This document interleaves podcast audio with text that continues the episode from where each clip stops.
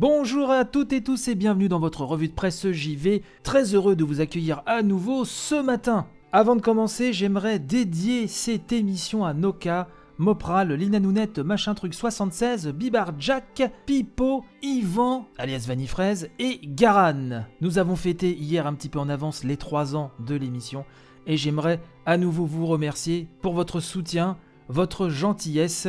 Bref, je vous aime, merci encore à vous. Ce matin, on va commencer avec le Xbox Game Pass puisque Microsoft annonce plus de 150 jeux sur mobile. C'est jeuxvideo.com qui nous parle de ça et nous dit que le service que nous appelions jusque-là xCloud rejoindra le Game Pass Ultimate. À cette occasion, les joueurs disposant d'un abonnement et d'un appareil Android pourront se lancer dans le jeu en streaming, oui, c'est magique. Donc intégré au Game Pass Ultimate, hein, il faut bien le rappeler, lui-même vendu contre la somme de 12,99€ par mois, pas si onéreux que ça hein, quand on y pense, le xCloud permettra aux joueurs Android, sans qu'ils aient besoin d'avoir une Xbox ou un PC, de mettre la main sur plus de 150 jeux dont la liste a été dévoilée aujourd'hui par Microsoft et qui sera enrichie par les jeux EA en fin d'année. Pour la liste des jeux concernés, vous pourrez voir ça via le lien qui sera dans la description de cette émission. Donc tout ça c'est jouable hein, via le tactile, hein, euh, nous dit jv.com, ou grâce à un pad connecté en Bluetooth. Ces jeux entreront et sortiront du catalogue Android de la même manière qu'ils entrent et sortent du service Xbox One et PC. D'ailleurs, hein, on nous rappelle que les joueurs qui disposent d'autres supports Xbox pourront poursuivre leur partie où qu'ils soient, tout en étant stockés dans le cloud. Notez également que pour profiter de ce service sur mobile ou tablette, il faut télécharger l'application Xbox Game Pass, mais ça, c'est l'évidence même, hein. Euh, vous l'aurez compris. Donc Microsoft nous dit dans son communiqué, je cite, De plus, l'intégration du cloud gaming dans le Xbox Game Pass Ultimate ouvre le monde de Xbox à celles et ceux qui ne possèdent pas de console. Grâce à l'abonnement Xbox Game Pass Ultimate, vous aurez simplement besoin d'une tablette ou d'un téléphone Android et d'une manette compatible pour commencer l'aventure Xbox en profitant de tout ce qui constitue son écosystème.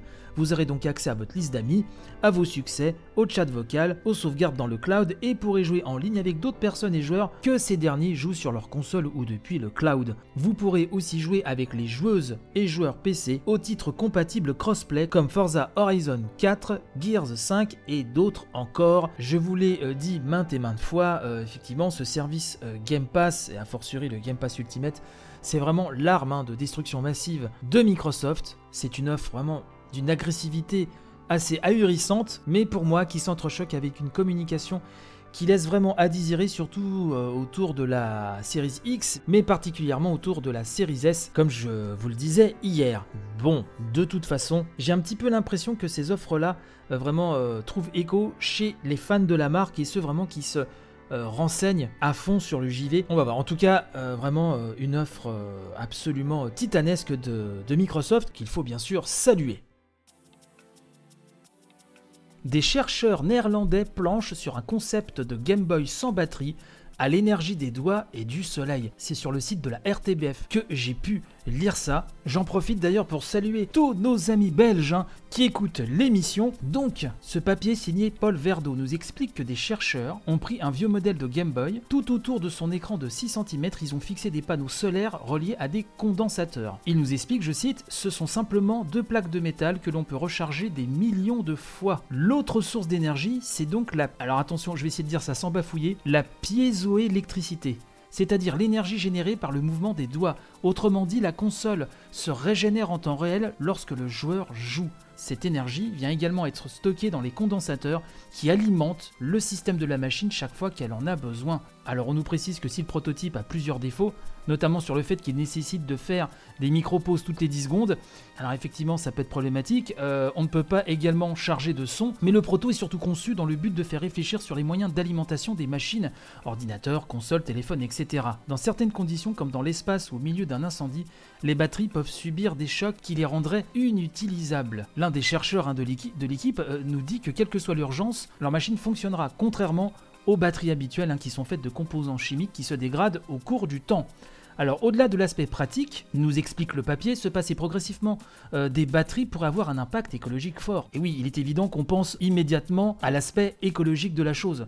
Les composants qui servent à fabriquer nos piles et nos générateurs sont des matériaux polluants, hein, vous le savez, qui proviennent parfois de mines dans des pays en développement et sont extraits dans des conditions inhumaines. Ce prototype, hein, euh, cette invention, euh, sera présentée à la conférence Ubicomp, le salon de l'informatique ubiquitaire, hein, littéralement l'informatique partout, tout le temps, le 15 septembre en visioconférence. Je vous mets, comme pour tous les papiers de cette émission, euh, le lien dans la description de cette édition et n'hésitez pas à aller voir l'intégralité euh, de cet article. Il y a aussi la vidéo qui présente ce joli prototype. En tout cas, c'est assez étonnant et on ne peut que saluer ces chercheurs qui ont là euh, accouché d'une machine pour le moins surprenante. C'est ainsi que se termine cette émission. Je vous donne rendez-vous donc demain pour de nouvelles aventures. Bon courage pour la journée, quel que soit votre planning. N'hésitez pas à partager un maximum, c'est très important. Et donc je vous dis à très très vite, c'est-à-dire à demain. Allez, bye bye.